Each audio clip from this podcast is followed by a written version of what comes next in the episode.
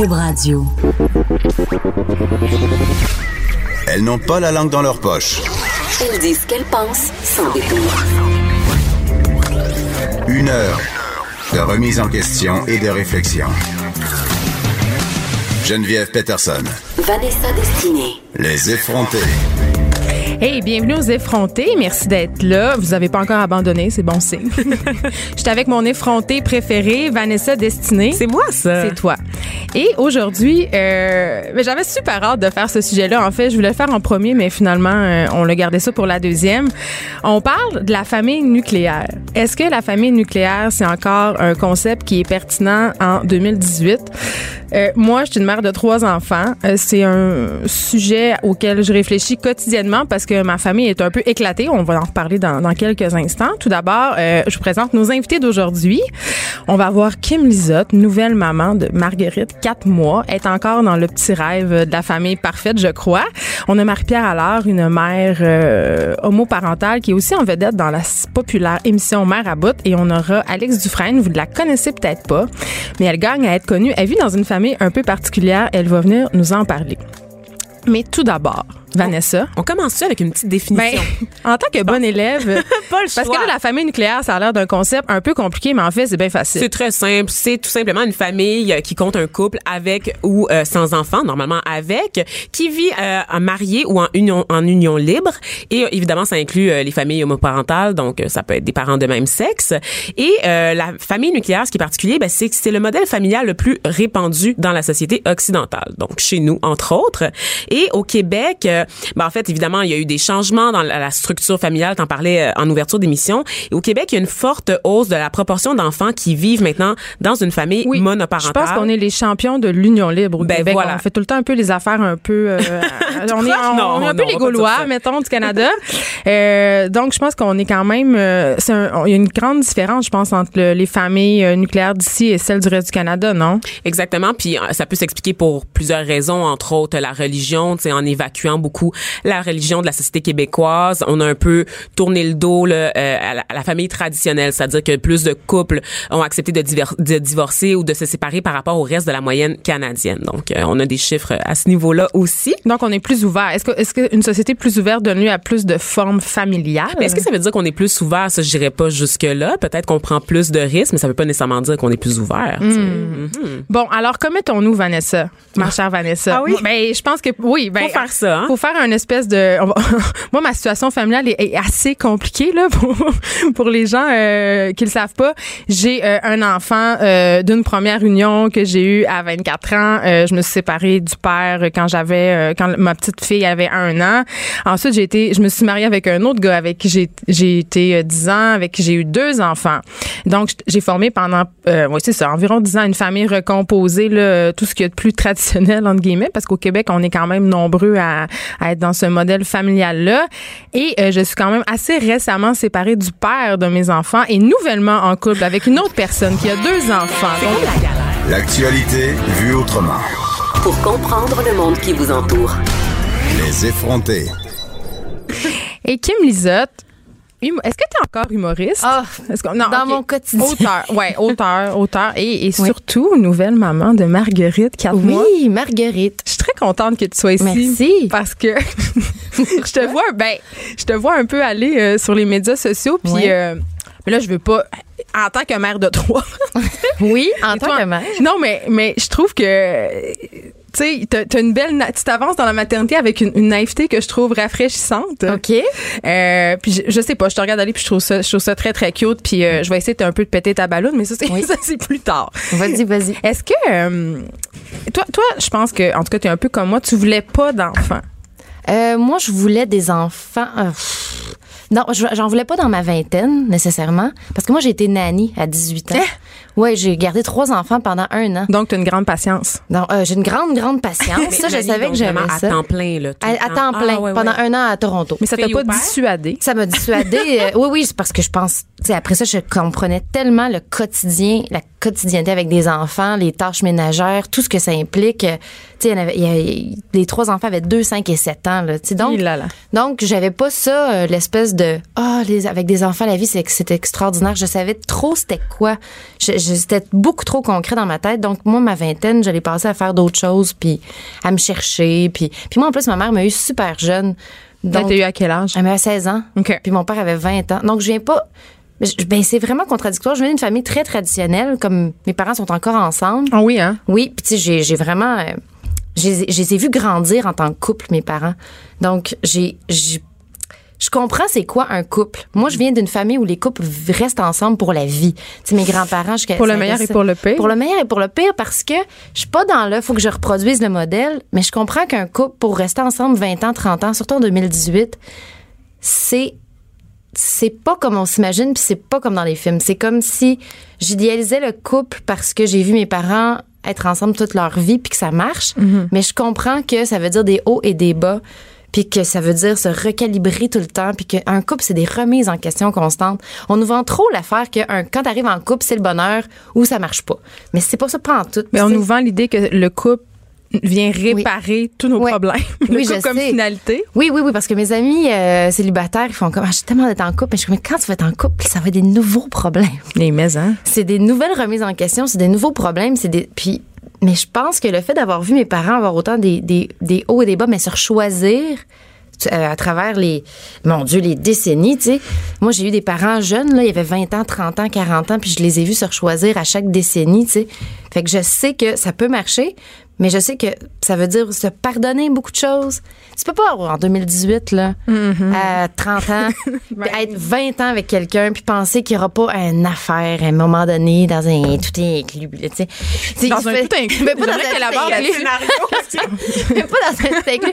Mais il va arriver, il, Dans tu un rap party, quelque il va, chose. il va arriver quelque chose dans Oui. un rap party à un moment donné. Il va arriver quelque chose, puis ça, Tu ça va parles prendre- d'adultère, là, Kim. mais pas juste d'adultère. Ça va peut-être être de l'adultère. Ça va peut-être être une, une baisse de désir l'un pour l'autre. Ça va peut-être, ça, ça peut être plein Le d'affaires. Ça peut être du conflit. Oui, Des oui. partenaires. Oui, des partenaires. couple, des ça? partenaires plutôt qu'un couple. Ou, tu sais, puis moi, en plus, mon couple est basé que sur l'amour. Donc, tu sais, il peut rien Et arriver. là là, l'amour, ça suffit pas. Telle est mon opinion. Mais écoute, t'es en couple avec euh, le comédien Eric Bruno. Oui.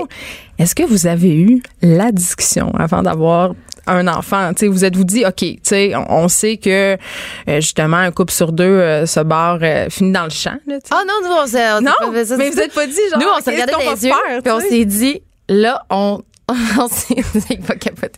On s'est il dit, t'as pas le droit de me laisser avant pas. 20 ans.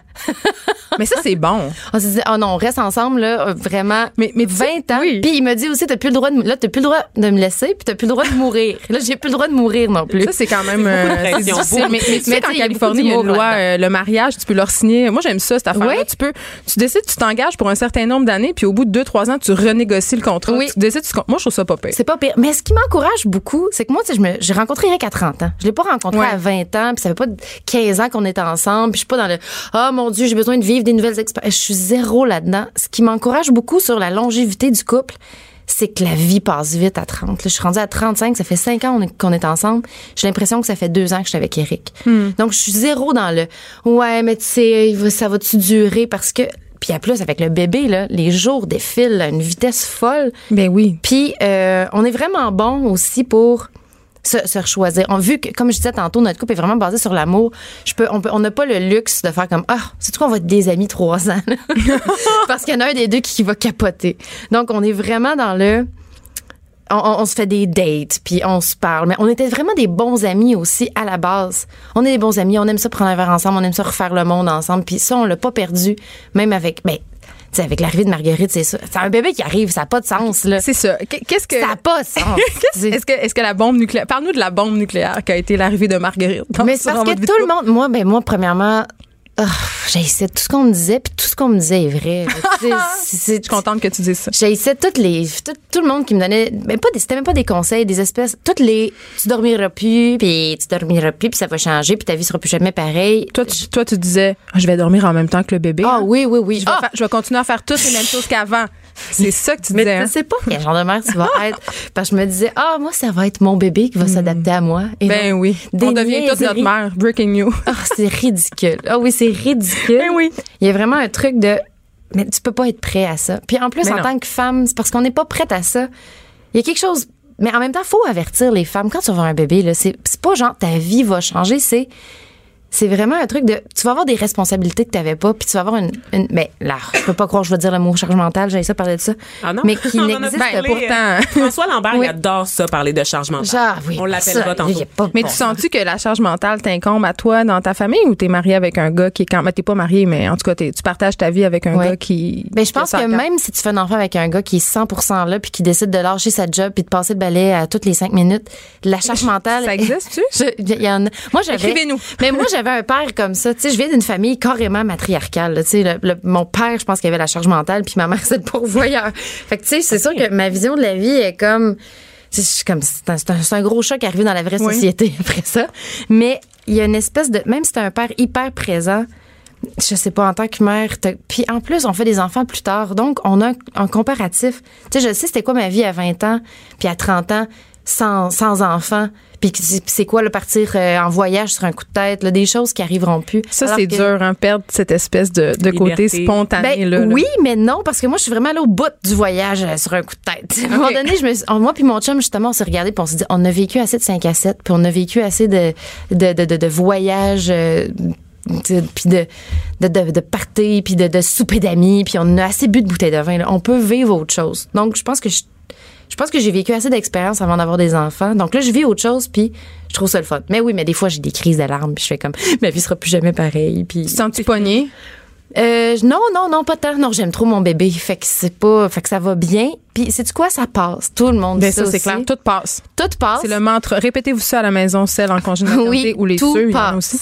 Mais Oui. c'est, mais ça change beaucoup un bébé parce que ça arrive puis ça demande ton attention constante 24 Mhm. heures sur 24. Puis, puis on n'est pas habitué à ça. Là. J'ai quand même été euh, assez individualiste là, pendant 35 ans. fait que, tu sais, ça fait un méchant clash entre ma vie d'avant puis ma vie d'après. Alors que si j'avais des enfants à 22, j'aurais juste compris ma vie à mon adolescence. Puis je serais comme rentrée dans la vie d'adulte avec des responsabilités de mère.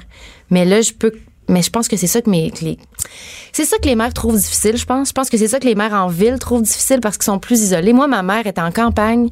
Elle avait deux sets de grands-parents qui avaient 45 ans. En ville, on est plus isolé, c'est Oui, ça que tu on trouves? est plus isolés puis on fait des enfants plus tard. Donc, nos Oui. parents ont 60 puis 70 ans. C'est plus des. nous aider. Ils peuvent nous aider, Ben, ils mais sont moins, tu sais, je veux dire, sont moins en forme physiquement souvent. Ah puis oui. aussi, ils ont leur vie. Hein. Ils ont leur Contrairement vie. à Ils avant, sont là. en santé, ils vivent plus Oui. vieux, ils ont leur propre projet. tu sais, Ben, c'est ça. Ils vivent plus pour vous, ils vivent plus ça, pour les mais enfants, ça leurs crée, propres euh, enfants. Puis je suis en ville. Je- Peut-être qu'en région, c'est moins pire parce que tu as peut-être un plus gros réseau. Parce que toi, tu viens de Québec, je Je crois. viens du bas du fleuve, Ah, c'est ça. puis mes parents déménageaient à Ils sont loin. Québec. Puis, oui, ils sont loin, mais ma mère est très présente. Là. Ma mère aussi, ça fait Trois 500 heures de- kilomètres pour me Oh, regarder. oui, trois heures de char. oui, exactement. Il y a Les vraies valeurs.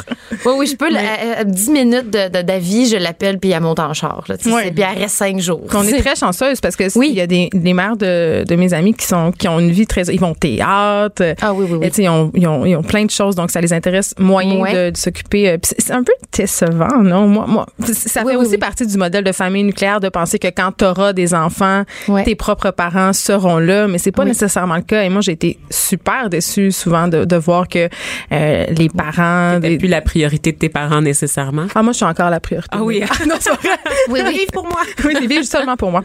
Mais, mais c'est ça, tu sais. Donc, est-ce que vous, euh, c'est, c'est pas une déception de, de voir que, C'est que pas une déception, pas autant mais je- d'aide que tu pensais? Oh non, j'ai autant d'aide que je pensais. C'est juste que je compare maintenant avec mes amis qui ont eu des enfants, puis je compare aussi à ma propre enfance, où mes Oui. parents avaient deux sets de grands-parents, des ma tante, des mon oncle, des cousins, des cousines qui pouvaient me, qui pouvaient me garder euh, gratuitement à deux heures d'avis. Oui, puis l'été, on n'allait pas au camp de jour. En tout cas, pas moi. Non, non, non. Il y avait tout le Toute temps affaire. quelqu'un. Il y avait tout le temps quelqu'un qui pouvait s'occuper de moi. réseau. Mais tu sais, moi, je, mais tu sais, quand tu vis à Montréal, puis quand tu fais des enfants après 30 ans, il y a, plus ça, l'espèce de clan.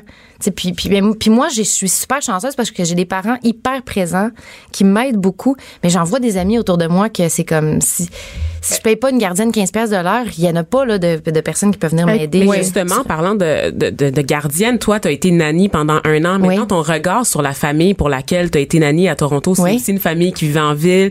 La Oui. femme, est-ce qu'elle avait un réseau? Dans le fond, est-ce que toi, tu Ah non, non, non, c'est ce pour ça que j'étais là. C'est pour ça. que j'étais là à temps plein. Il y avait aussi l'espèce de. C'était c'était des enfants anglophones, puis elle voulait que ses enfants parlent français. C'est pour ça qu'elle prenait une nanny du Québec. Puis moi, je voulais apprendre l'anglais. Mm-hmm. Donc c'était donnant-donnant.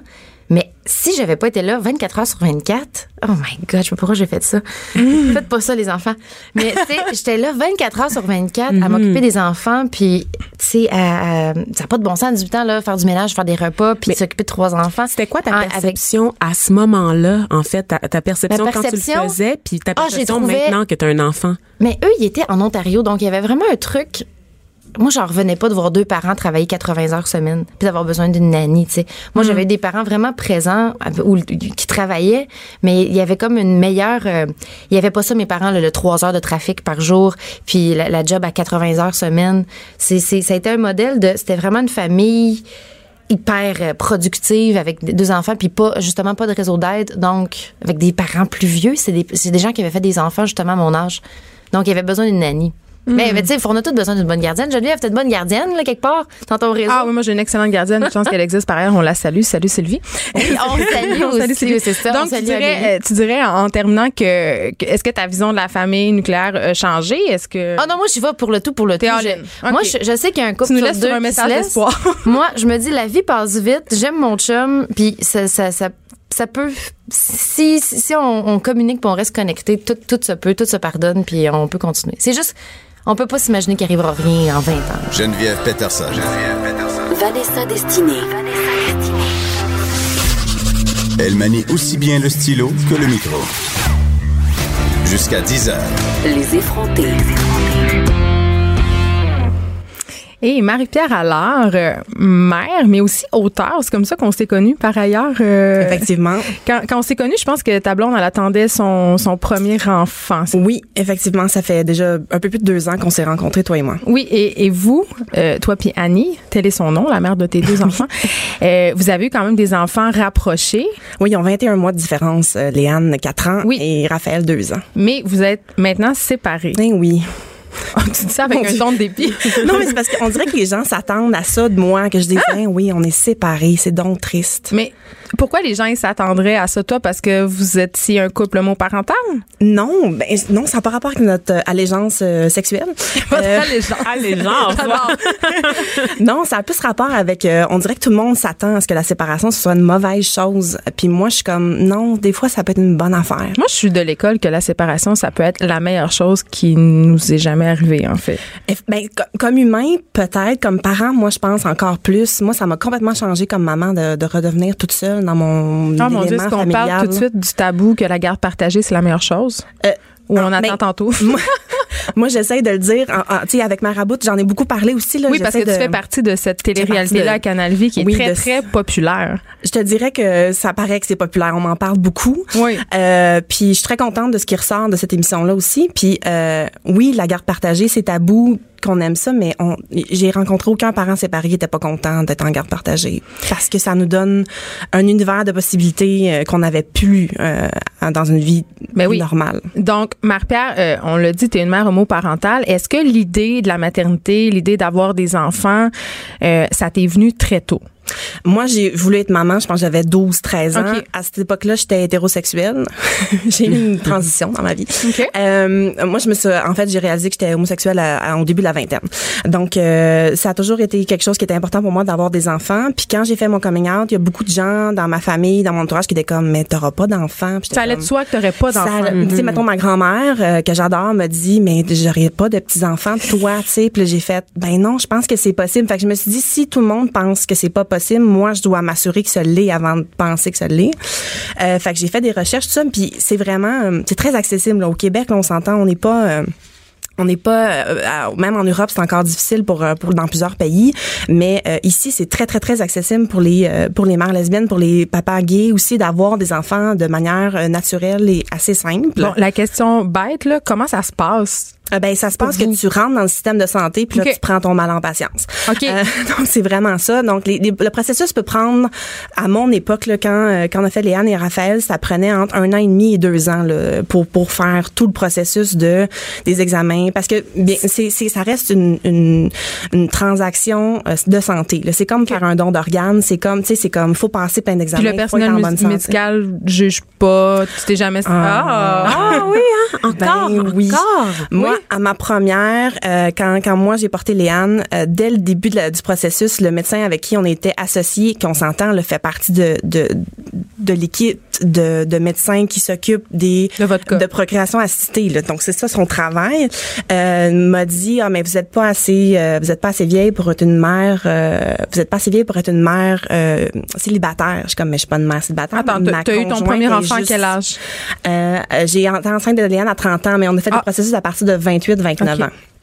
Euh, Donc, à peu près à cet âge-là, 28, 29 ans, il me dit ça, t'es pas assez vieille, t'as pas 35 ans pour être euh, une mère euh, célibataire, pour être inséminée toute seule. Fait que j'étais comme, un, je suis pas ça, ma conjointe est juste à côté de moi. Deux, je comprends pas votre... C'est comme, c'est pas, c'est vous qui avez Un- décidé quand est-ce que je vais avoir mes enfants. C'est ça, c'est un préjugé sur l'âge, mais un peu sur la, la vitalité de ton couple parce que tu étais lesbienne. C'est Il y a un comme peu, une double il y avait, attaque. il y avait comme plein d'affaires là-dedans. OK. Puis là, a rentré aussi le surpoids là-dedans parce que Ah. une femme hétérosexuelle avec une relation normale peut avoir des enfants quand elle le veut. Nous, c'est plus comme quand le système de santé te dit que tu es apte et prêt. Donc, il faut que tu sois en bonne santé, que tu que tu, que, tu sais, moi, j'avais un surpoids euh, assez substantiel à cette époque-là.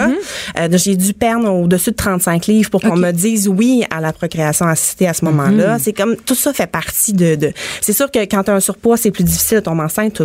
Même à la maison, ça serait plus difficile. Mais c'est pas nous, régulé de la même façon, c'est ça. mais nous, c'est pas nous qui décidons. C'est faut faire la démarche, faut aller voir. Mais t'as dû, t'as dû la faire. Et là, et là, euh, quand, quand arrive le moment où bon cette insémination se passe euh, et, et c'est un succès, Première shot pour moi, j'ai été très contente. Tu sais, genre, parce que c'est genre d'affaire que tu veux pas faire 15 fois, là, ça peut monter. En ce moment, moi, j'ai été dans l'époque Julie Snyder, qu'on a appelé, là, que quand Julie a Oui. monté aux barricades pour faire que tout ça soit gratuit, j'étais dans cette période-là. Quand euh, on a eu Raphaël, c'était la fin de cette période-là, donc l'époque de l'ère du docteur Barrette. Donc, tout était redevenu payant en ce moment-là. Nous, on était chanceuses en procréation assistée. Il y a plusieurs paliers de prix. Euh, nous, ça a été assez simple parce que euh, on a on a eu qu'à payer la dose de sperme en fait qu'on avait besoin pour Raphaël.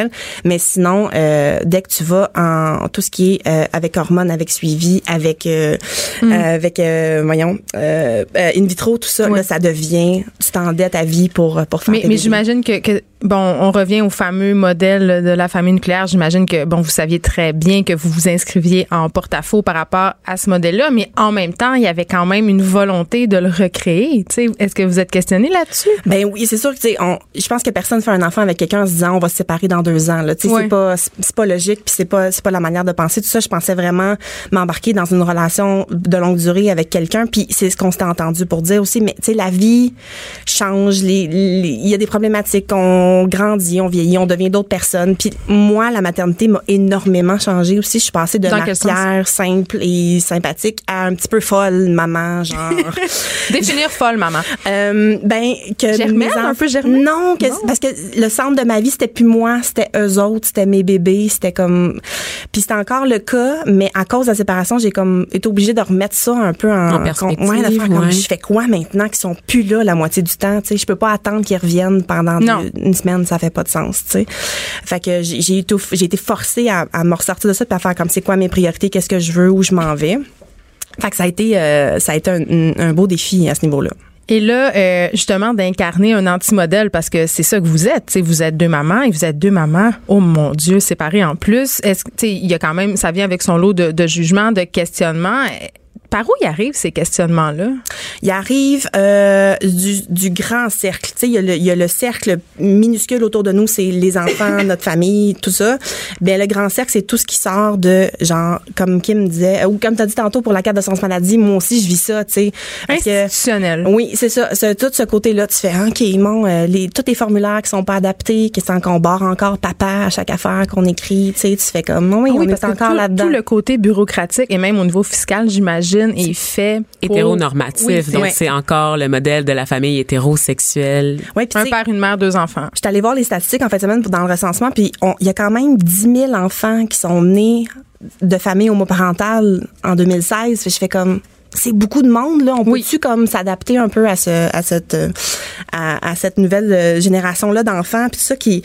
Mais tu sais, moi mes enfants posent de plus en plus de questions aussi. Il Euh, arrive par les enfants, les questions. Ils alors. arrivent, ils commencent, ça commence à parce qu'est-ce, que qu'est-ce qu'ils te demandent? ben c'est parce que dans leur jeu, tu sais, m- ils font beaucoup des jeux de rôle de maman, de bébé, tout ça. Il y a toujours un papa dans l'histoire. Ah ouais. D'office, il y en a un. C'est moi encore. qui le joue en plus. C'est comme toi, maman, t'es le papa. Je- ah, ok, c'est bon, c'est correct. Ah, est-ce que ça, est-ce que ça, oui, qu'est-ce que ça te non, fait? ça, moi je trouve ça beau parce qu'ils ils voient comme que c'est possible. La possibilité que mes enfants soient gays, et Bon, tu sais, si on va dans la moyenne une sur dix, mettons, là, tu sais, ça, ça se peut très bien que, qu'elle le soit, puis ça se peut très bien qu'elle le soit pas aussi. Fait que je trouve ça beau qui, qui s'ouvre à, genre, il y a d'autres modèles de famille, il y a pas juste le nôtre, il y a pas juste deux mamans dans la vie. Euh, mais quand ils jouent à la garderie avec leurs, euh, leurs amis de filles, euh, souvent, ils sont deux mamans du, du même bébé. Tu sais, ils vont prendre un- une poupée, puis là, c'est comme, on est deux mamans, puis, tu sais, puis ils aiment ça. Ils, ils font ouvrir les œillères au monde de leur, de leur, de leur garderie. Mais, mais toi aussi, tu fais ouvrir les œillères parce que je pense que.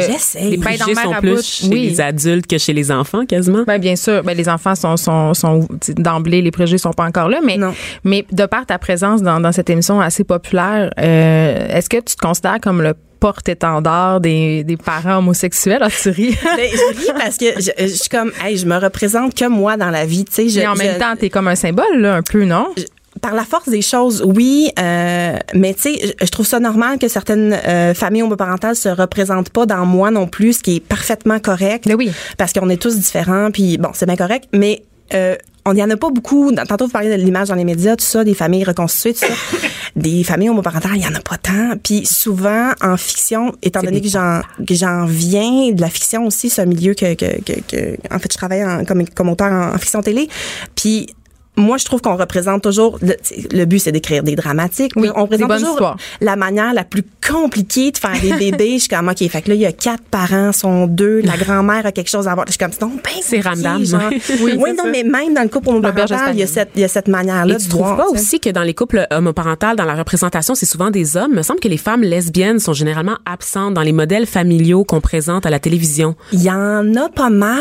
Euh, tu sais, Ah dans ok. Mémoire vive, il y avait une famille homoparentale lesbienne. Dans euh, Grey's Anatomy aussi, qui ont fait plusieurs années, là, sont plus là. Les personnages sont comme Peut-être que je fais une fixation sur Modern. Family, euh, famille moderne, et je pense aux deux Oui. euh, couples gays euh, très fabuleux. Oui, oui, un peu intense.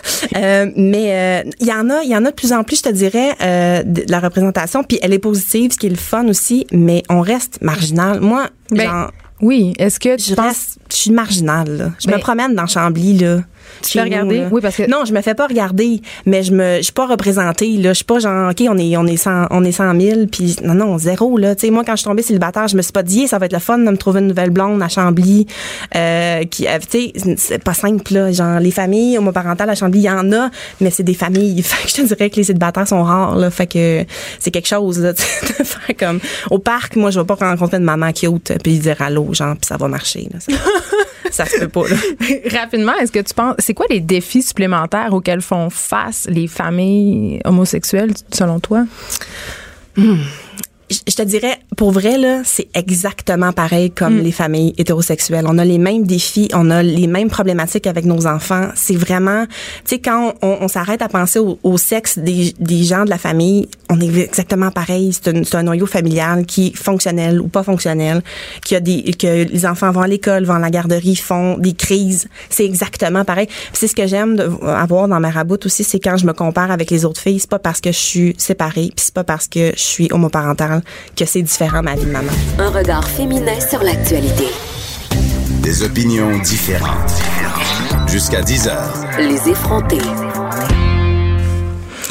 Et Alex Dufresne, qui est euh, mon ami, hein, disons-le. Ouais. je t'ai rencontré parce que tu as adapté euh, bon le, le livre que j'ai écrit La déesse des mouches à feu au théâtre.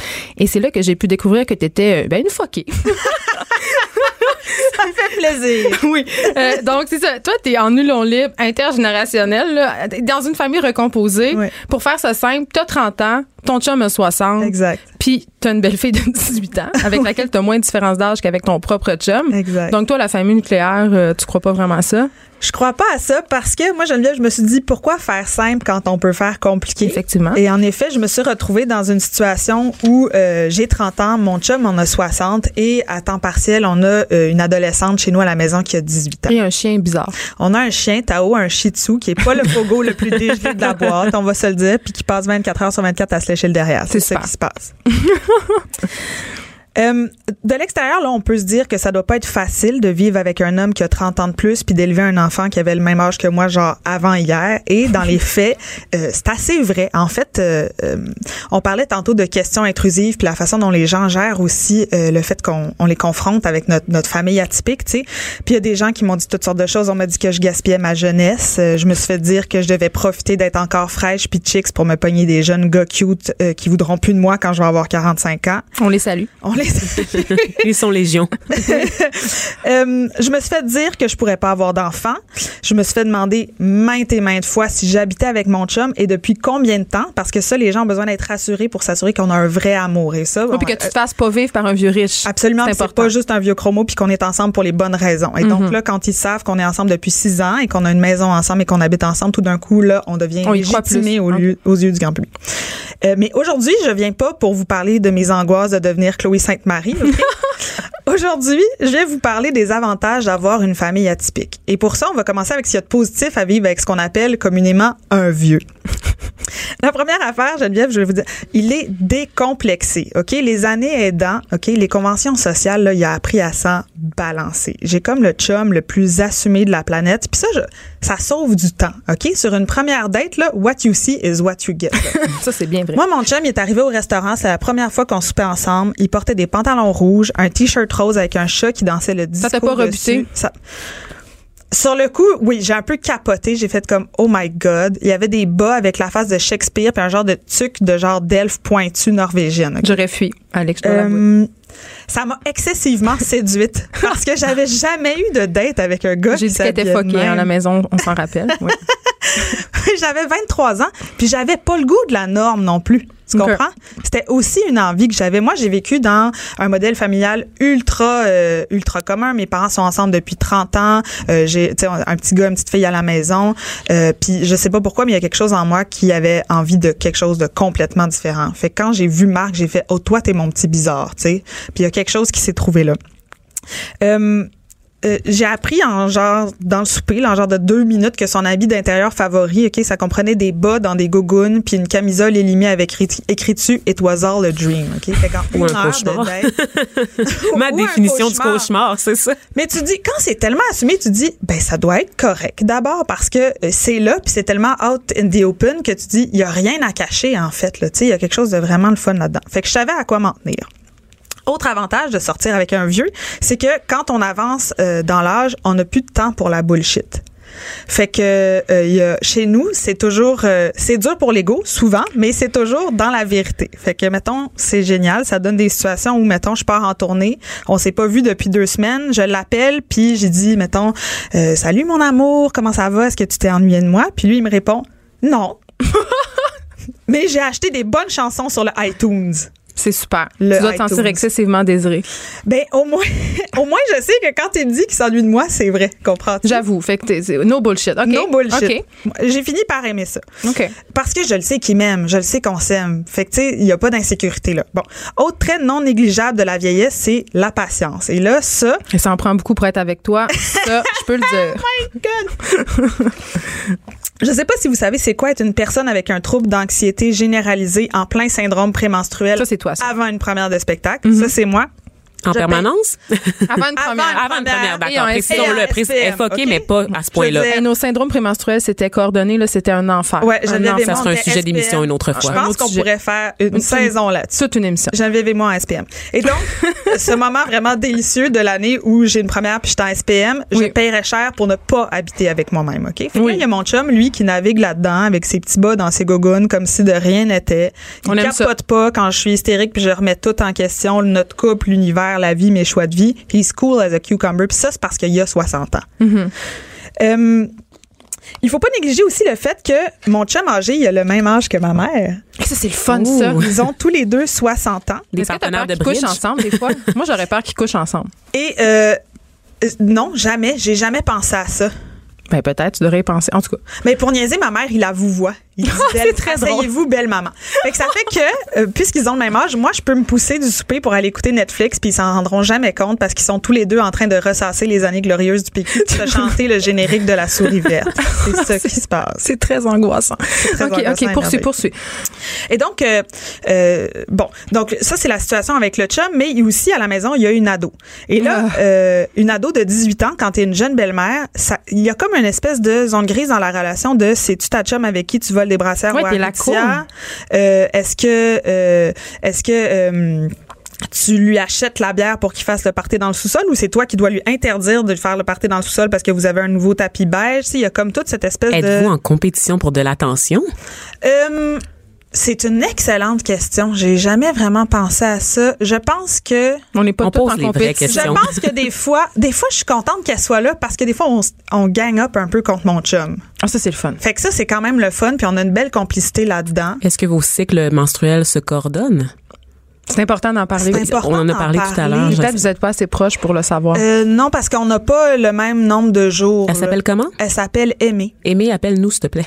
On veut Aimée, le savoir. on veut parler de ton cycle menstruel. Quand tu as 18 ans, c'est tellement une affaire dont tu as le goût de parler à la radio. C'est génial. Donc, tu es une belle-mère d'une personne qui a moins de différence d'âge avec toi qu'avec ton chum. Exactement. Et donc, ça fait des situations où, euh, ben, tu sais, il y a des choses comme euh, euh, tu deviens euh, l'éducatrice des choses marginales de la vie, telles que les questions malaisantes qui se passent quand elle a écouté un vidéo de Pornhub et qu'il faut que j'explique avec un- une petite guimauve et un bâton autour du feu comment ça fonctionne, la sexualité. Et t'espères juste qu'elle va pas rentrer et raconter ça. Ça, c'est quand elle, avait 12 ans à l'époque. Elle a pas toujours eu 18 ans. Ça fait 6 ans que j'étais avec mon chum.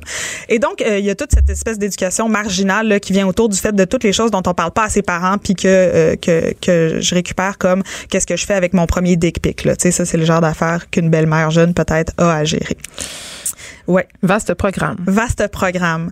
Et donc, euh, et donc oui, c'est ça. Je navigue là-dedans avec tout ce qui se passe. Puis il y a aussi le fait que, comme j'ai été une adolescente il y a pas si longtemps, euh, je le vois aussi. J'ai l'impression que je suis capable d'être plus proche d'elle dans aussi les crises existentielles qu'elle traverse. là. Tu sais, au souper quand elle a une baboune, euh, je suis capable de creuser plus loin que ça puis de voir que c'est pas juste une crise d'hormones, mais que à donné, j'y pose des questions puis tout explose. Puis c'est, j'ai peur de grandir. Je trouve ça complètement absurde de penser qu'il va falloir que je travaille pour vivre. Euh, J'ai le goût d'être un enfant toute ma vie. Puis ça, c'est sûr que c'est quelque chose que je connais. Mais tu parce que je beaucoup à ça. genre avant-hier, j'avais les mêmes Oui. Fait que c'est sûr que euh, tout ça participe d'une espèce de famille où euh, oui, il y a des défis, mais il y a aussi des choses merveilleuses. Puis est-ce que ça m'arrive, Geneviève, de pleurer des fois en voyant le beau petit couple au biblos avec leur bébé habillé avec du linge géométrique et cru? Des jouets en bois. et avec ses jouets en bois. Oui, c'est sûr. C'est sûr que je capote parce que je me dis est-ce que je vais avoir des enfants? Puis si j'en ai pas, est-ce que je passe à côté de quelque chose? Mais la la la chose qui est la plus importante, c'est de se dire, en fait, je pense qu'il y a plein de façons d'avoir une famille. Il y a plein de façons d'être important pour quelqu'un. Il y a plein de façons d'être là. Euh, puis de compter, puis de bâtir quelque chose, puis d'élever quelqu'un aussi à sa manière. Puis une autre chose qui est certaine, c'est que je vais rester avec mon chum au moins jusqu'à ce qu'il ait 65 ans pour profiter des rabais au Rachel Berry. Ben, tu fais bien. On, est- on- je ferais la même chose, je pense. Parce que c'est des rabais quand même substantiels, je pense. Oui, c'est pas négligeable. 10% le mercredi. Donc, toi, la- le concept de famille nucléaire, euh, t'achètes pas ça, là. Tu- du moins, tu l'achètes au Rachel Berry. Je l'achète au Rachel Berry puis au Biblos quand tout le monde a des poussettes puis je capote. Bon. Fait que, conclusion, est-ce que est-ce que c'est- en 2018 la famille nucléaire c'est overrated? Est-ce que c'est encore un concept qui est pertinent? Moi je dis non. Moi, je dis que non, puis présentement, je me magasine un sugar daddy de 65 ans. Ah, On dirait qu'elle nous a comme donné le goût. Euh, il aurait fallu qu'il soit riche pour ça, mais oui. Ah oui, parce que tu dois te le faire dire quand même que t'as un sugar daddy, non? Ben, bien sûr. Hmm. Ouais. Ce qui n'est pas le cas en passant. Artiste de théâtre. OK. Cube Radio.